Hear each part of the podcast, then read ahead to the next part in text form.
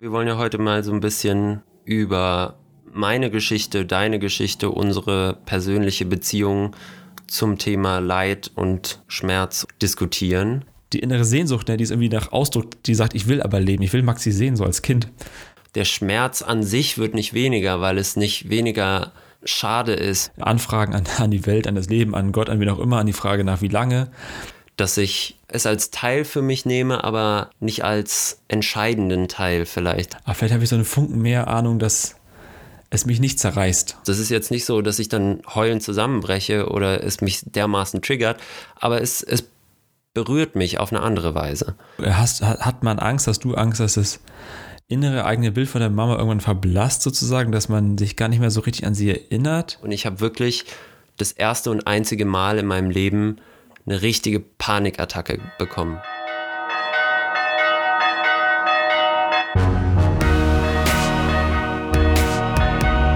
Kater Unser. Begegnungen, die einen Sitzen haben. Moin und Servus, ihr Streuner und Streunerinnen. Alles Gute zum neunten Katertag. Ich bin Patrick, Theologe und stolzer Vater. Und ich bin Maxi, Journalist und Student in Dortmund und wir sprechen buchstäblich über Gott und die Welt, also über Glaubensfragen mit einem Blick von innen und einem Blick von außen. Und das alles wie immer im Namen des Katers. Jawollo. Patrick Junge, was Na? geht, Alter? Äh, jetzt gerade Pause, ich komme vom Spielplatz, ne? schön Streichelzoo bei meinem Sohn, was man, was man so macht während Corona. Und bin jetzt ready zum Aufnehmen. Du bist nicht so mobil, ne, aktuell? Nee, wir können ja gleich mal zu unserer ersten Kategorie kommen. Oh ja. Der Kater der Woche. Mein Kater der Woche ist nämlich äh, ein zweigeteilter Kater. Ich kann ja vielleicht meinen ersten sagen, dann sagst du deinen und äh, ich meinen zweiten. Ähm, Clever. Weil einer ist ein bisschen äh, schmerzhaft. Und zwar äh, wurde ich letzte Woche nee, vor zwei Wochen, genau, vor zwei Wochen Mittwoch operiert ähm, am Kreuzband. Also ich habe mir schon im letzten Sommer irgendwann beim Kicken das Kreuzband gerissen, wie es so sein muss, äh, ohne Gegnereinwirkung und beim letzten Spiel in meiner Stuttgarter Hobbytruppe. Und äh, danach bin ich aber umgezogen und hatte einiges zu tun und habe diese OP immer vor mir hergeschoben, die auch äh, jetzt nicht unbedingt direkt danach gemacht werden muss. Deswegen war das auch an sich nicht schlimm. Aber äh, ich wollte es dann doch noch machen lassen, damit ich auch wieder voll belastbar bin, sozusagen im Knie. Ich konnte jetzt zwar schon wieder laufen und so, aber so ganz frisch hat sich das Kreuzband oder das Knie auch nicht angefühlt. Und jetzt habe ich halt ein neues und ähm, jetzt ist es natürlich noch ein bisschen dick und äh, schmerzhaft. Das neues Kreuzband drin dann? Ja, da wird tatsächlich deine Oberschenkelsehne verkürzt, aufgewickelt und dir als Kreuzband eingesetzt, einfach mit zwei Ach, Schrauben festgezurrt, die irgendwie aus, aus Zucker, Protein, nee, nicht Protein, aber aus Zucker bestehen und ähm, sich dann mit der Zeit einfach von selber auflösen. Und dann hat dein Körper das neue Kreuzband in der Zeit schon wieder akzeptiert und du kannst wieder gehen. Ah. Was war denn dein äh, Kader der Woche, Patrick? Äh, kein Kreuzband, aber mir ist alles fit, obwohl ich auch ein bisschen Knieschmerzen habe, muss ich schon sagen gerade. Ja, pass auf, du. Ja, hör auf. Äh, klassische Kater von mir. Kurze Nächte, ne, wegen Sohn. Einer von uns beiden muss immer um vier aufstehen. Also nicht von uns beiden. Nee, nicht von uns beiden. Also ein, das stimmt auch. einer von uns beiden, ja, einer von uns beiden meistens auch. Der andere kann schön ausschlafen in seinem Studentenleben. Genau, genau. Äh, und das zweite Kater-Ding, was mir so nachhängt, ist, ich lese immer noch, immer noch das Buch von äh, McCarthy, das heißt Die Straße. Und das ist einfach ein Vater, der in der Apokalypse auf der Flucht ist, seinen Sohn nicht versorgen kann und so weiter, ne? Und Angst hat um alles. Ähm, mhm. Und das triggert bei mir ganz viel Vatergefühl an, wo ich denke, ich bin sehr dankbar, ja, danke, Und passend schreit der Kleine im Hintergrund. Er schreit, vielleicht hört ihr ihn gerade. er wird gerade gebändigt von meiner Frau. Ja, aber das triggert sehr viele Vatergefühle mir an und ich bin dankbar. Ne? Das ist für dich ein Reizwort, habe ich ja im Podcast letzte Folge gelernt. äh, und trotzdem, dass es im Moment gerade gut ist, dass ich nicht auf der Flucht bin, dass ich meinen Sohn jeden Tag versorgen kann äh, und dass wir beide heute leben und spielen. Morgen kann alles anders sein, aber heute ist gerade wirklich alles gut. So, ja. Das ist so, was echt nachwirkt, dieses Buch. Du hast noch einen zweiten Kater? Ja, ich würde sogar sagen, ich bin auch dankbar und zwar den vielen äh, Leuten, die uns auf unsere letzte oder ich sag mal meine letzte Folge geantwortet haben. äh, wo ich ja die Geschichte über meine Mama erzählt habe, die vor viereinhalb Jahren ähm, gestorben ist. Und ähm, ja, das war natürlich ein ziemlicher Einschnitt für mich und hat mich auch in meiner Beziehung zu Gott irgendwie sehr herausgefordert. Und da habe ich aber jedenfalls sehr, sehr viele liebe Nachrichten bekommen. Ich habe mich auch schon mal ähm, in unserer Story bedankt. Vielleicht haben das die, der eine oder die andere schon gesehen. Ja, weil ich einfach total viele warmherzige ähm, Zuschriften bekommen habe, sowohl von Leuten, die ich überhaupt nicht kannte, als auch Leuten, die ich so über drei Ecken kannte, mit denen ich auch nicht viel Kontakt hatte. Äh, normalerweise bis hin zu äh, meinen engsten Freunden und meiner Familie. Am schönsten vielleicht das Kompliment von meinem Vater, der sonst relativ, ja, einfach ein relativ kritischer Mensch ist, vielleicht, ähm, der geschrieben hat, das war der schönste Text, den er je gelesen hat. Und das hat mich natürlich Ach, sehr, sehr gefreut. Und ähm, ja, aber auch sonst Leute, die uns ihre Geschichte erzählt haben, äh, Leute, die ihren Dank einfach ausgesprochen haben und Leute, die irgendwie mitgefühlt haben. Und das hat mir sehr, sehr geholfen, auch über mein schmerzendes Knie hinweg. Ach, krass. Sehr cool. Ja. Äh, wir haben wie immer auch für heute, für euch heute so rum ein sehr gutes Wort zum Katertag. Das gute Wort zum Katertag.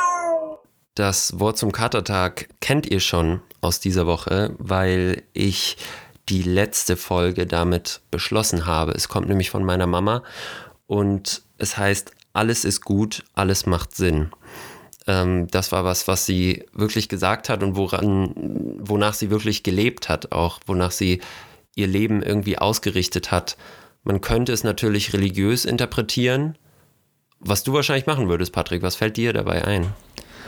Boah, eine Frage aus dem FF. Ich fand das schon so, ja.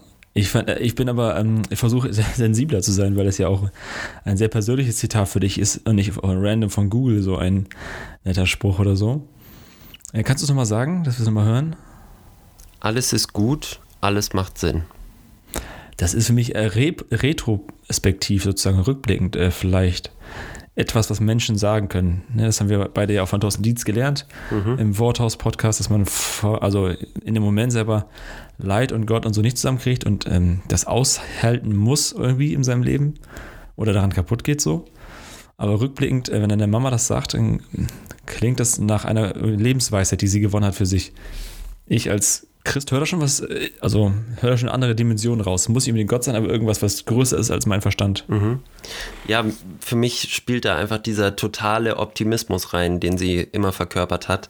Ähm, also alles ist gut, gar nicht in so einer Art von blindem Optimismus, der alles Schlechte irgendwie ignoriert und nicht wahrnimmt, sondern es trotzdem zu akzeptieren, auch wenn es scheiße ist. Und ähm, ja, am, am Ende des Tages einfach zu sagen, es ist doch gut alles, wie es ist, was sich vielleicht auch leicht sagen lässt, wenn man in, in einem Land leben darf, in dem wir leben und eben nicht wie der Vater auch in dem Buch, den, das du eben zitiert hast, ähm, irgendwie in, in einer schlimmen Phase ist und Angst hat zu sterben und Angst um seine Kinder hat und so weiter. Ähm, vielleicht lässt sich das leichter sagen, wenn man so ein, so ein privilegiertes Leben hat wie, wie wir und natürlich auch meine Mutter. Aber ich glaube schon, und das nehme ich auch daraus, es ist bis zu einem gewissen Grad, nicht, nicht immer, nicht für jeden, aber bis zu einem gewissen Grad ist glücklich sein eine Entscheidung.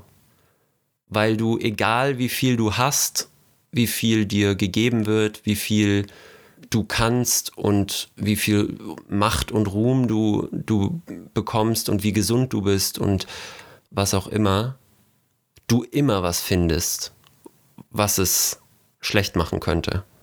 Du hast immer irgendwas, was nicht ganz perfekt ist und was dir Kopfschmerzen bereitet oder was dir im Zweifel noch schlimmere Schmerzen bereitet.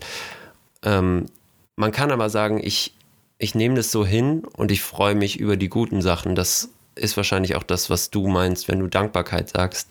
Sich über die schönen Seiten freuen und die schlechten nicht unbedingt akzeptieren. Äh, ja, doch nicht unbedingt akzeptieren, aber hinzunehmen. Und ähm, das hat meine Mama halt wirklich gelebt und das nehme ich auch aus diesem Spruch mit. Mir, also mir helfen solche Geschichten wie von deiner Mama, ne? Es ist, also ich wäre, würde auch alles dafür geben und tun, wenn man es rückgängig machen könnte, so. Aber es ist passiert, das ist Geschichte, die zu dir gehört.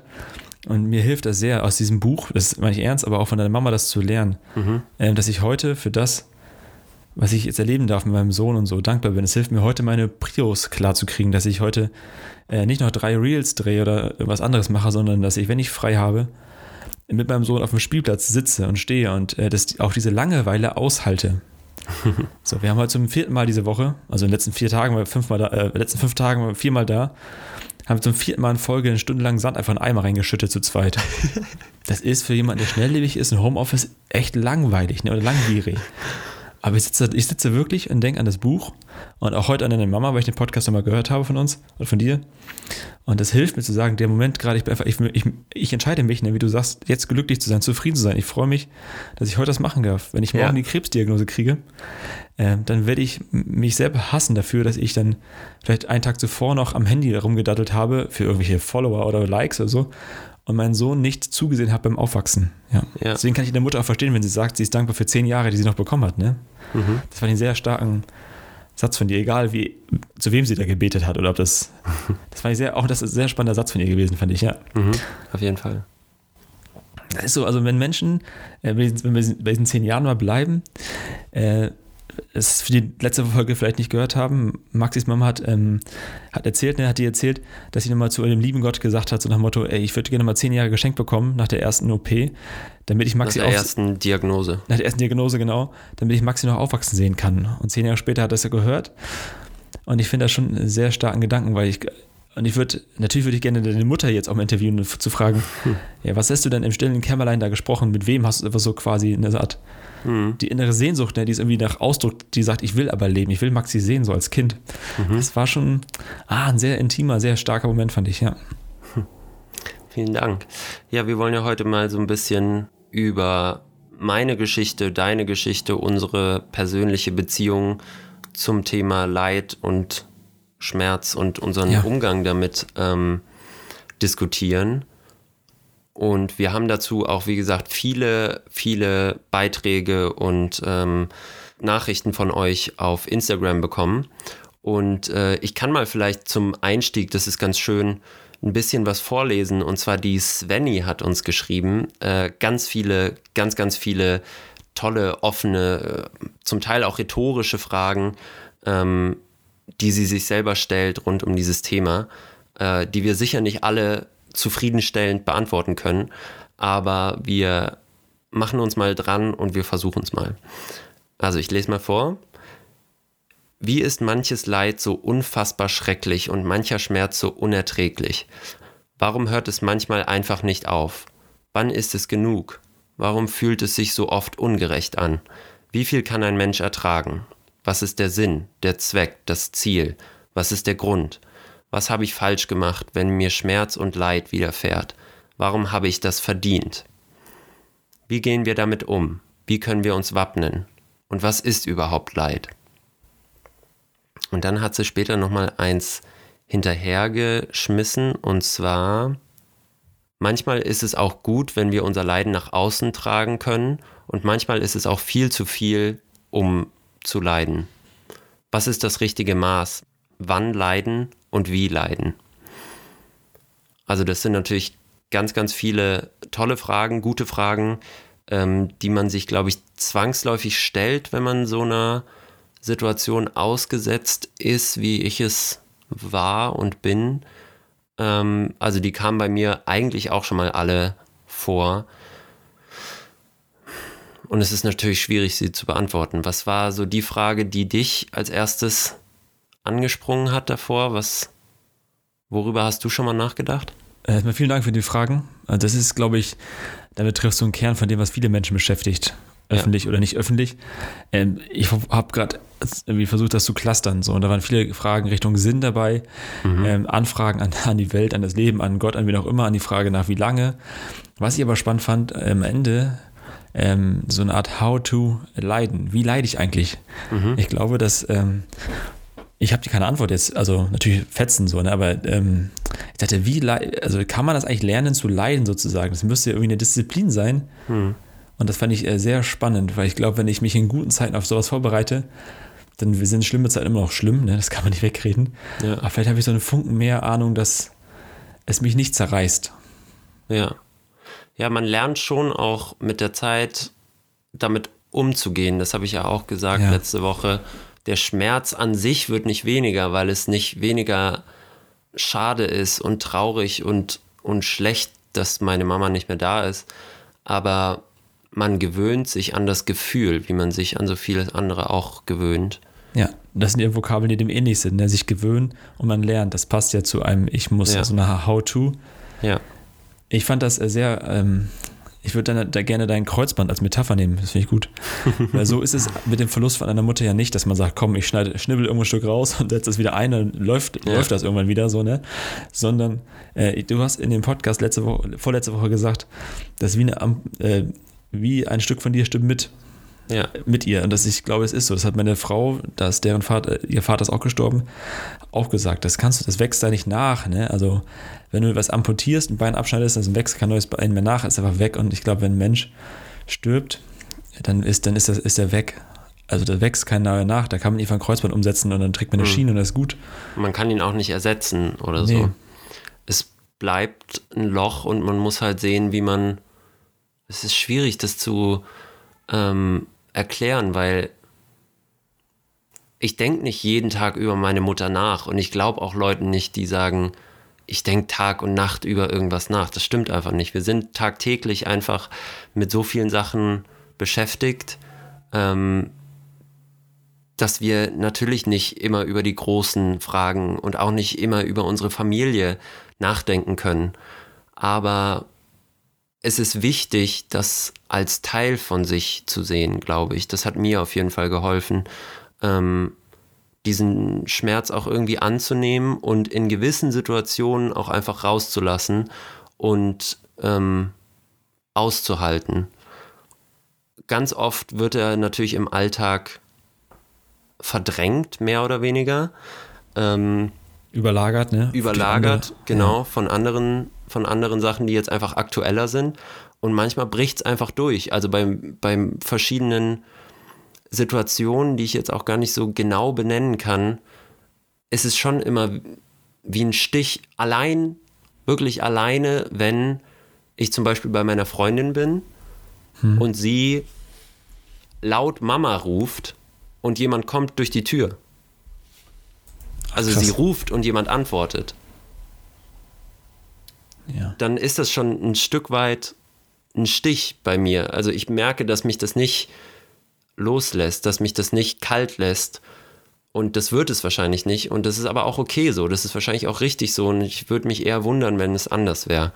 Das ist nämlich auch noch eine Frage, die wir bekommen haben von der Tabea, die uns geschrieben hat.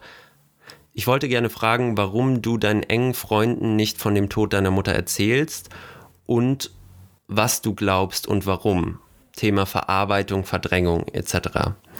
Also wie gesagt, es, es verdrängt sich immer von alleine durch den, durch den Alltagsstress, aber man muss sich wirklich auch mal Zeit dafür geben. Und manchmal habe ich wirklich Abende, wenn es irgendeinen Auslöser gibt, wenn ich irgendeinen Text lese oder ein Video sehe Jahrestag oder rückt jemand so, ne? was sagt oder der Jahrestag ihres Todes rückt ja. näher, genau.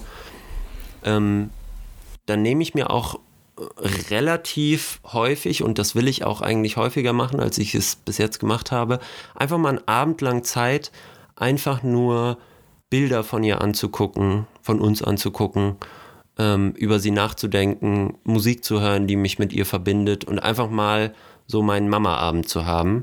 Und das tut dann auch wirklich gut und das brauche ich und danach geht es mir besser. Ähm, zu der ersten Frage von Tabea, warum ich meinen engen Freunden nicht davon erzählt habe. Das ist, also das sind dann hauptsächlich Freunde, die ich in Stuttgart kennengelernt habe. Wie gesagt, ich habe zwei Wochen nach ihrem Tod, ähm, nee, ich bin zwei Wochen vor ihrem Tod nach Stuttgart gezogen und bin aber die erste Zeit natürlich permanent äh, nach Hause gefahren. Aber das, das Studium ging los. Ich war dann eigentlich auch nur eine Woche nach ihrem Tod zu Hause mit der Beerdigung und so weiter und wollte dann aber auch nicht so im Leid versinken und bin dann direkt in die Uni gegangen, die jetzt gerade halt gestartet ist. Kurze Anekdote zwischendurch. Ich weiß noch, dass ich an meinem ersten Tag, nachdem meine Mama gestorben ist, wieder zurück in die Uni gekommen bin ähm, und vorher im Prinzip auch gar nicht viel Unterricht mitbekommen habe. Und äh, die erste Person, die ich sehe, war so ein Mädel, was ich auch nicht besonders gut kannte, aber äh, man hat sich natürlich im, am Anfang so mal vorgestellt und so. Und ich komme zurück, bin gerade auf dem Flur auf dem Weg zum Seminarraum und sie sieht mich und sagt, ach, du kommst eigentlich auch nicht oft in die Uni, oder? Du hast auch irgendwie Besseres zu tun. Ja. Und das war schon direkt wieder so ein Alter. Ja, wenn du wüsstest, ne? Hat die Ja. Person nicht böse gemeint, aber einfach nicht, nicht drüber nachgedacht, was sie sagt. So, das ist. Ja, genau. Deswegen ähm, muss man da echt irgendwie halt auch sensibel sein. Das ist, ist mir auch durch diese ganze Geschichte ein bisschen aufgefallen, mit wie vielen und wie vielleicht auch im ersten Augenblick kleinen Wörtern, Sätzen man Leute halt triggern kann, weil man nicht weiß, was in ihrer Vergangenheit war und was sie beschäftigt und was sie traurig macht. Und ich meine, selbst sowas, wenn ein Kind über den Spielplatz rennt und nach seiner Mama ruft und seine Mama kommt und nimmt ihn oder sie in den Arm, dann löst das was in mir aus. Das ist jetzt nicht so, dass ich dann heulend zusammenbreche oder es mich dermaßen triggert, aber es, es berührt mich auf eine andere Weise. Und so ähm, habe ich dann, glaube ich, gemerkt, dass ich auch in dem, was ich sage, so gut es geht, versuche, sensibel zu sein und aufpasse, nichts zu sagen, was andere Leute zu sehr triggern könnte. Ah, sorry, aber die Frage, warum ich äh, meinen Freunden nichts davon erzählt habe, ähm, das habe ich auch ganz kurz angesprochen im Podcast. Das waren hauptsächlich Freunde, die ich dann nach dem Tod meiner Mutter erst kennengelernt habe. Und ähm, Das ist ein komischer Opener wäre fürs Gespräch, ne? Hey, ich bin Maxi, übrigens, meine Mama ist gestorben. ja, das ist so, ja. ist natürlich nichts, was man, es ist nichts, was man so vor sich herträgt. Oder ich in meinem Fall zumindest. Das ist mein, meine Art des Umgangs damit, dass ich es als Teil für mich nehme, aber nicht als entscheidenden Teil vielleicht. Das ist nicht, ich will nicht geprägt sein durch mein Leid. Ich will nicht der Typ sein, dessen Mutter gestorben ist. Ich will nicht, dass das meine Hauptcharaktereigenschaft ist Ah, ja. ich suche mir auch Leute aus, denen ich das erzähle normalerweise und warte auf die richtige Situation und auf den richtigen Moment. Also es gibt eigentlich niemanden, dem ich das nicht erzählen würde, wenn es von der Diskussion oder von der Situation her passen würde. Aber ich mache es auch nicht so nebenbei, weil ich es dann auch richtig machen will. Und das war eben der Grund jetzt auch für mich, das im Podcast nicht von Anfang an zu sagen, sondern so ein bisschen mir Zeit und wie gesagt die richtigen Worte dafür rauszusuchen, damit ich das einmal für alle Welt so erzählen kann, wie ich es erzählen möchte. Zwei Fragen, die mir gerade hochkommen, wenn ich dir so zuhöre. Äh, Frage 1 äh, zu den Bilderabenden und so. Da kam mir gerade die Frage hoch, äh, hast, hat, hat man Angst, hast du Angst, dass das innere eigene Bild von der Mama irgendwann verblasst sozusagen, dass man sich gar nicht mehr so richtig an sie Ja. erinnert? Ja, Ja? ja. Ähm, es ist nämlich wirklich teilweise eine unvorstellbare Situation für mich, jetzt einfach noch eine, eine Mutter zu haben. Also es ist für mich irreal, es ist für mich nicht greifbar und nicht realistisch, dass ich jetzt nach Hause fahre und mein Vater und meine Mutter sitzen zusammen am Abendtisch. Ähm, und es ist auf jeden Fall eine ganz, ganz prägende Angst, äh, sie in irgendeiner Weise zu vergessen. Auf die eine oder andere Weise. Und eben nicht mehr zu wissen, was hätte sie jetzt gemacht, was hätte sie jetzt gesagt, wie hätte sie reagiert, was hätte sie sie mir geraten. ne? Genau. Wie, wie sah ihr Lächeln aus oder so? Ja. Ja. Das habe ich von einem Freund gehört, äh, bei dem die Mama schon, also länger tot ist, als er sie kennt sozusagen, ne? Also wenn er 30 wäre zum Beispiel, ist sie 17 Jahre tot und er hat sie 13 Jahre gekannt, so als, als Beispielrechnung. Und er sagte auch, das wird immer, er Angst, es ist verblasst, es wird immer weniger, sondern sie ent, ent, entfleucht oder so. Das ist schon, ah, es Ja. tat mir echt leid, das zu hören. Ja, das kenne ich auch. Ja. Die zweite Frage, die mir kam, das, da kenne ich, dich- kenn ich dich zu wenig. Bist du so der Friedhofstyp? Sag ich mal, wenn du zu Hause bist, gehst du mal einmal lang am Grab oder so oder legst Blumen hin oder ist das überhaupt nicht deine Art zu trauern in, in so Momenten oder Ich brauche den Friedhof nicht, um zu trauern. Äh, ich gehe auch nicht jedes Mal, wenn ich zu Hause bin, als erstes auf den Friedhof. Ich versuche es aber eigentlich schon, wenn ich zu Hause bin, während des Besuchs einmal hinzugehen. Ähm, weil es natürlich ein ruhiger Ort ist, der dafür bestimmt ist, dass man an die Person denkt, die da liegt. Ähm, und das mache ich dann auch und es hilft auch in gewisser Weise. Meine Familie kümmert sich natürlich um das Grab, die noch zu Hause wohnt. Und es sieht dann auch schön aus, wenn da Blumen sind und so. Und ähm, es ist schon schön, aber ich habe mir am Anfang, gerade am Anfang, eigentlich eher gewünscht, dass es einen anderen festen Ort gibt als den Friedhof, wo halt alle hingehen und auch andere Leute sind und es wieder so strenge Regeln gibt und man ist so irgendwie in der Öffentlichkeit, habe ich so ein bisschen das Gefühl gehabt. Ähm, Ah, Okay, ja. ich hätte es mir eigentlich, wenn ich es mir frei aussuchen dürfte, aber das darf man ja auch rechtlich in Deutschland gar nicht, eher gewünscht, dass sie zum Beispiel in unserem Garten beerdigt werden würde und wir da Ja. so einen Platz für uns haben, der ganz ähm, Intim ist, ne? intim ist, wo, wo es eben keine anderen Leute gibt, die da, die dabei sind und niemand, der sonst stört oder ja, so ein bisschen einen privateren Rahmen. Deswegen Friedhof ist okay. Ich sehe den das, das Gute daran und ich mache es eigentlich auch, aber nicht jedes Mal und nicht unbedingt. Ah, krass, und da hat jeder seine Art zu trauern. Ne? Meine Frau sagt, sie geht da gar nicht hin, oder fast gar nicht, nicht mehr. Früher vielleicht schon, aber der ist auch schon, ihr Papa ist schon länger tot. Die sagt, das ist nicht der Ort, wo ich ihn finde, sozusagen. Ja.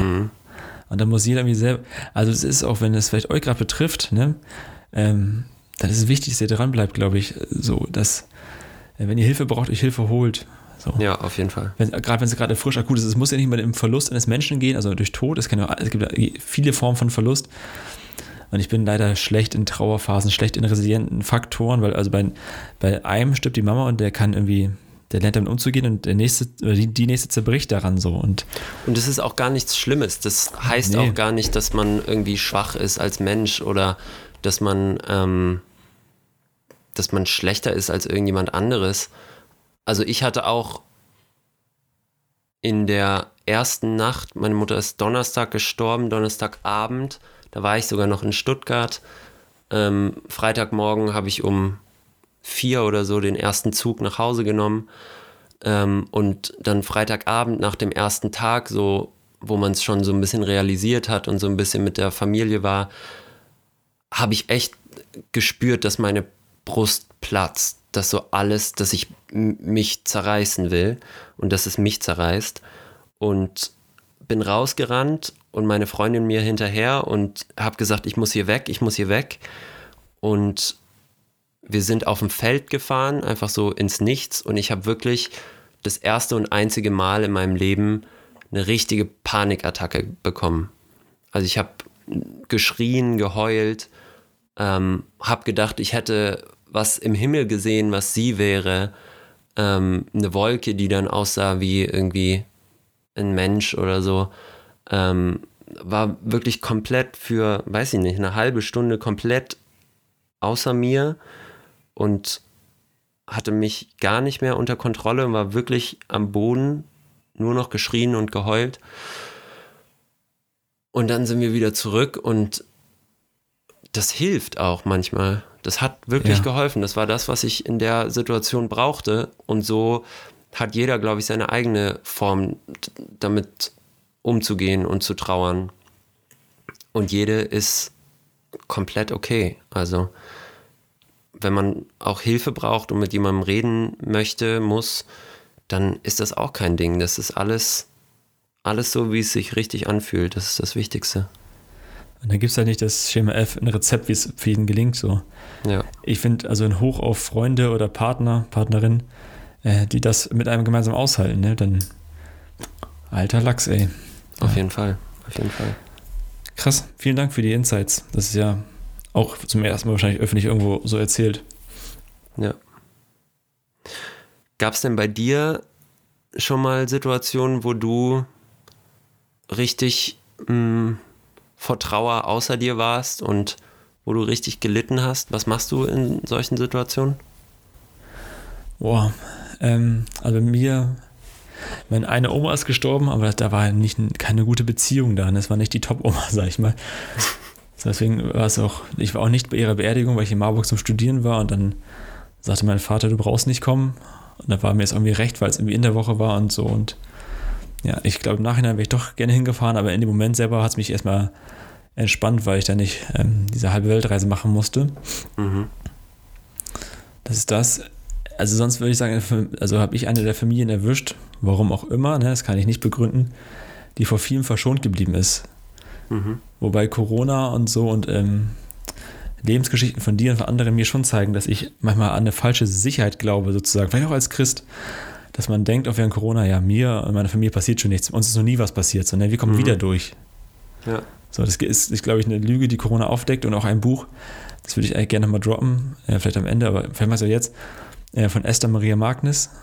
Das heißt, Gott braucht dich nicht. Das Mhm. ist das beste Buch, was ich je gelesen habe äh, zum Thema Leid. Und da stehen lassen, das ist eine ähnliche Story wie bei dir.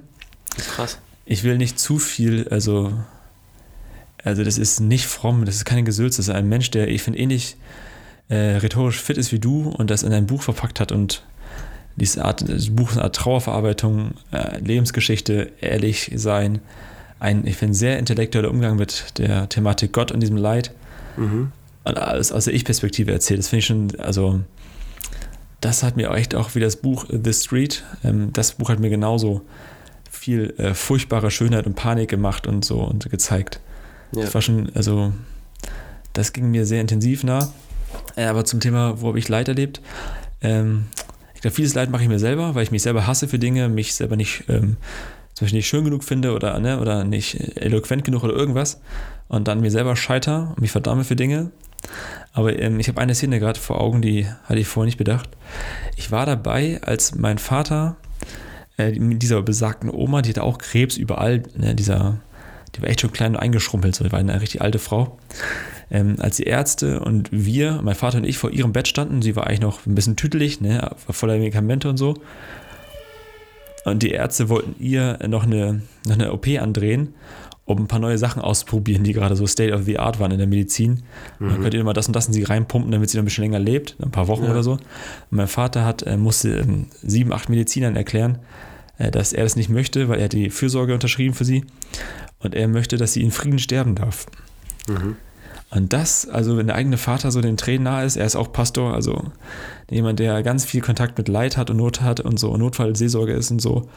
Ähm, mein Vater ist ausgebildet für Katastrophen. Also der, wenn ein Flugzeug abstürzt in, in der Nähe von Bremen, wird er gerufen als Seelsorger, so, ne, als der Seelsorger. Mhm. Und dann zu sehen, dass er sagt, ähm, ich möchte, dass meine eigene Mutter quasi in Frieden jetzt sterben darf und sie äh, fuschen nicht mehr rum medizinisch, nur, um, weil sie Studien haben wollen, so. Ja. Das war so einer der, boah, das war ein mieser Moment. Aber auch ein Mhm. schöner, das mitzuerleben. Ja. Vielleicht soweit. Ich habe noch ein paar Fragen aufgeschrieben. Äh, vielleicht sneaken wir mal rüber zu denen. Und zwar äh, eine Frage. Du hast in dem Podcast gesprochen von so einem Dreiviertelgott, so einem Dreiviertelstarken Gott. Mhm. Ist eine Frage auch, die hieß sie Svenny oder so gerade eben ne, im, im Ja. Post. Ähm, auch umrissen hat, sag ich mal. Und ich fand das Ja. sehr schön, dass du sagtest, äh, du willst nicht an einen halbstarken oder dreiviertelstarken Gott glauben. Ja. Hast du Lust, mal, das nochmal auszuführen? Das wird ein bisschen vielleicht mal reingrätschen. Das fand ich irgendwie interessant, den Gedanken. Mhm. Ähm, also ich glaube, ich habe ja angefangen zu sagen, ein Teufelsglaube ist mir ganz fremd. Genau. Und das ist auch so. Also ich finde es irgendwie, also jetzt diese Idee, dass da irgendeiner für alles Schlechte verantwortlich ist und nur versucht, irgendwie alle auf die böse Seite zu ziehen und ähm, jemanden zu verführen und wenn er was Böses macht, dann ist er vom Teufel besessen und so. Das daran, da bin ich ganz weit von weg. Ja. So, und dann ist natürlich die Frage, okay, wenn es also nur einen Macker gibt, der da was zu sagen hat, dann macht er vielleicht ja nicht nur das Gute, sondern auch das Böse. Ja. Der Gedanke liegt mir näher, so wie ein Mensch gut und böse sein kann, kann auch Gott gut und böse sein, wenn es ihn denn gibt, als zu sagen, ja, Gott macht die Hälfte der Sachen auf der Welt, die gut sind, und der Teufel macht die andere Hälfte der Sachen auf der Welt, die halt schlecht sind. Ja, also ein falscher Dualismus, ne? als ob es zwei Gegenspieler gäbe. Ja. Genau. Und dann kann man sich natürlich noch aussuchen, was jetzt alles gut ist und was alles schlecht ist und ob die Welt insgesamt eher ein guter oder ein schlechter Ort ist. Ähm, aber insgesamt finde ich, wenn es was gibt, dann gibt es einen, der alles macht. Und dann muss man den, muss man dem dankbar sein für das, was gut ist. Und dann muss man den anklagen können und ja, man, man muss ihn dafür verantwortlich machen können, für das, was schlecht ist. Ah ja. Mhm.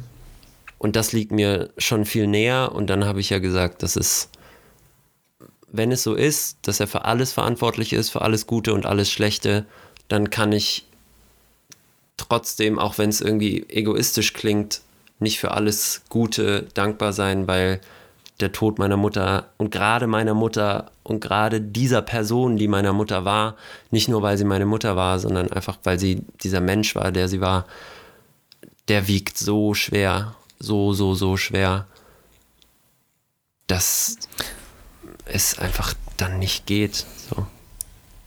Das hast, ja, äh, das, also das sind zwei Gedanken, die mir hochkommen. Einmal das, was du sagst. Ich fand, das hast du im Podcast, also in der letzten Folge sehr schön aufgemacht. Ne? In dem Anfang deine Mutter sehr stilisiert, so als die Person.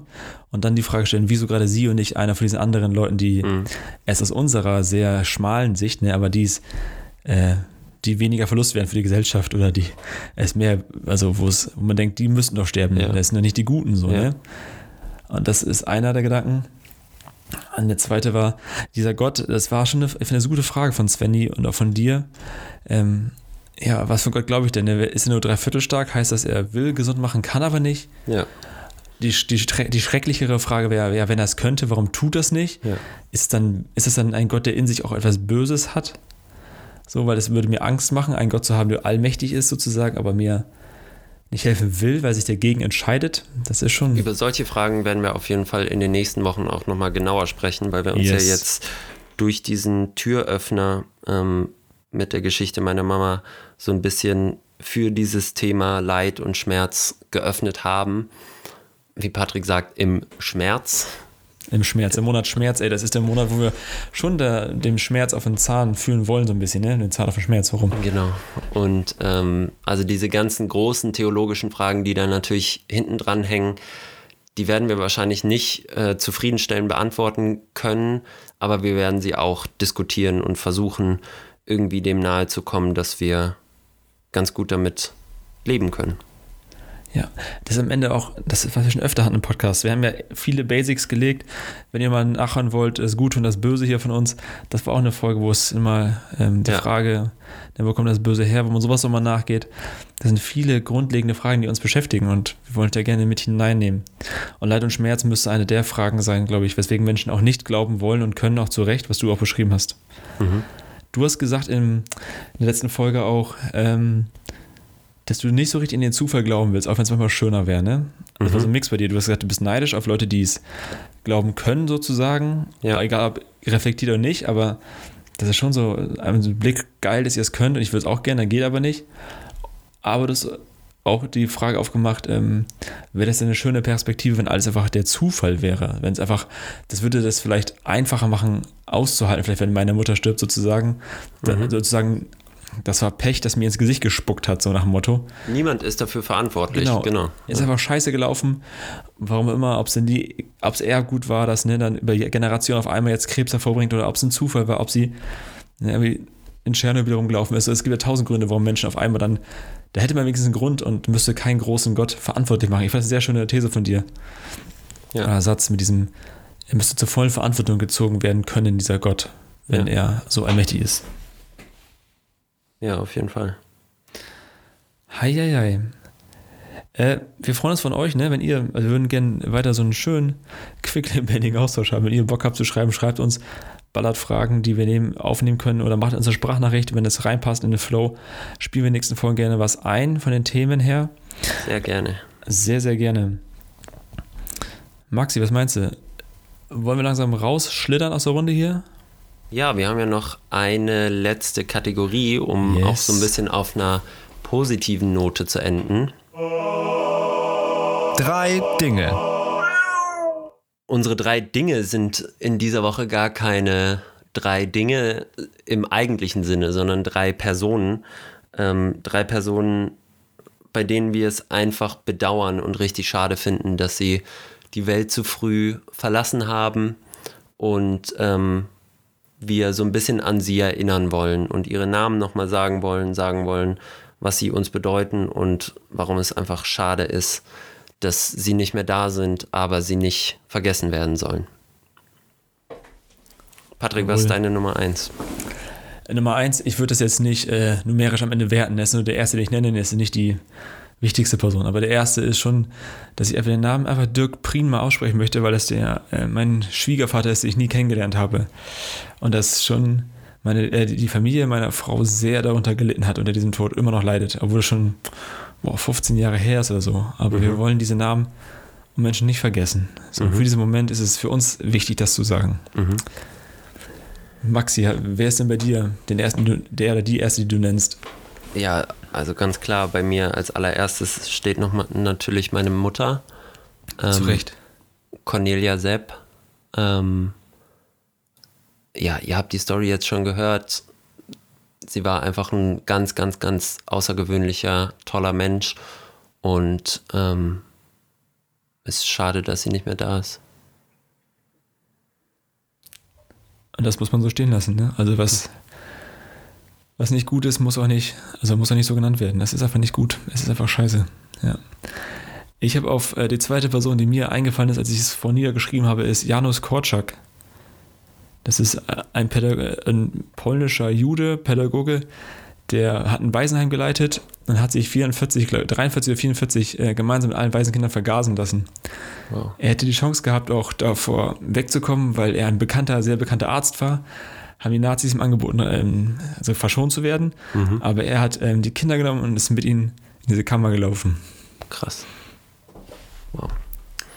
Ähm, ich habe als zweites Mercedes Kirpas, ähm, stellvertretend für die neun Menschen, die ein Jahr bevor die letzte Folge von uns ähm, mit dem Titel Mama rausgekommen ist, in Hanau aus rassistischen Gründen erschossen wurde.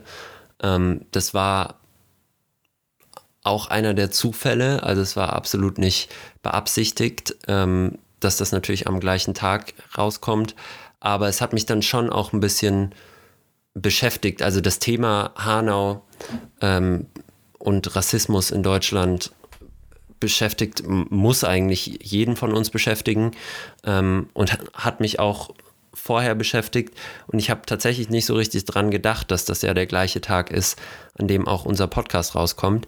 Jedenfalls habe ich das dann bei ganz vielen anderen Leuten gesehen und da war ja auch der, der treibende Hashtag Say Their Names und deswegen, das wollen Ja. wir jetzt auch machen, deswegen habe ich jetzt die einzige Frau mal rausgepickt, die bei diesem rassistischen Attentat und Terroranschlag ähm, ums Leben gekommen ist. Wie gesagt, stellvertretend für alle neun Menschen, die in Hanau ermordet wurden und eigentlich alle Menschen, die so grausamen Taten zum Opfer fallen. Ja, zu Recht. Zu Recht wird daran gedacht, ne, an diese Menschen. So. Ja. Ja, mein, ähm, die nächste Person, die, oder die, meine dritte, die mir eingefallen ist, ich nenne sie einfach Olli, weil das ein Mensch ist, der, ich kannte ihn gar nicht, Aber eine ganze Region hat getrauert. Das habe ich so noch nie erlebt. Es war ein Mensch, der in Niedersachsen, genau sage ich es nicht, weil es nicht mein, nicht mein Recht ist, sozusagen über ihn eigentlich zu reden. Er hat eine ganze Region getrauert um einen Menschen, der in ganz vielen ähm, Bereichen irgendwie aktiv war. So, der Familienvater war, die Kirche war ähm, mit 600 Leuten voll. Das ist eine enorme Zahl, finde ich so. Und es war ein Tag, bevor mhm. der erste Lockdown kam, vor, also genau vor einem Jahr ungefähr, konnten die einen Tag vorher noch in dieser Kirche ihn verabschieden. Und das, mir haben so viele Leute davon erzählt, die dort waren. Das war schon, hat mich sehr mitgenommen. Deswegen würde ich einfach seinen Namen, Vornamen sagen, ist Olli. Kannst du so ein bisschen erzählen, was ihn so besonders gemacht hat? Nicht genau. Also er war äh, ein guter Familienvater, super Freund, jemand, der immer hilfsbereit war. Also viele Sachen, die, glaube ich, viele Eigenschaften, die vielen Menschen, glaube ich, ähm, zugute stehen und bei ihm immer so auf den mhm. Punkt gebracht wurden. So, der immer dabei war, lebensfroh. Auch jemand, der an Krebs gestorben ist, der eigentlich Krebs überwunden hatte. Also die haben es geschafft nach einem, einem, halben Jahr oder so. Und dann ist ein beschissene Arterie geplatzt und er ist am Ende nicht verblutet. So, und wo der Arzt dann unter Tränen der Familie das alles gesagt hat und so, ne? Und der. Mhm. Und ich würde das einfach sagen, weil ich Respekt habe vor allen Personen, die alleinerziehend sind. Nach mhm. so einer Sache. Also, ja. Mhm. Meine dritte Person ist jemand, den ich auch letzte Woche im Podcast schon angesprochen habe. Und zwar Roger Willemsen. Ähm, ein Mann, der mich total inspiriert ähm, und von dem ich es super, super schade finde, dass ich ihn nie werde kennenlernen können und nie kennengelernt ah, habe. Ja. Ähm, der ist im gleichen Jahr wie meine Mutter gestorben, 2016, ähm, im Frühjahr, glaube ich. Und der hat wahnsinnig tolle Bücher geschrieben, äh, waren ganz, ganz tolle, also der war, man kann gar nicht so richtig beschreiben, was er war. Er war alles so TV-Moderator, ähm, Interviewer, Autor, äh, ich glaube sogar Professor zum Teil für Literatur.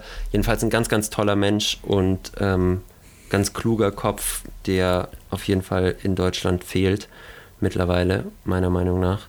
Ähm, aber den man auch nicht vergessen sollte.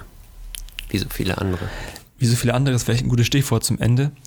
Wir würden auf jetzt ein paar Sekunden lang schweigen wir beide, dass ihr äh, die Lücke füllen könnt mit euren Gedanken, euren Namen und uns dann ganz still und leise ohne ein Miau heute verabschieden.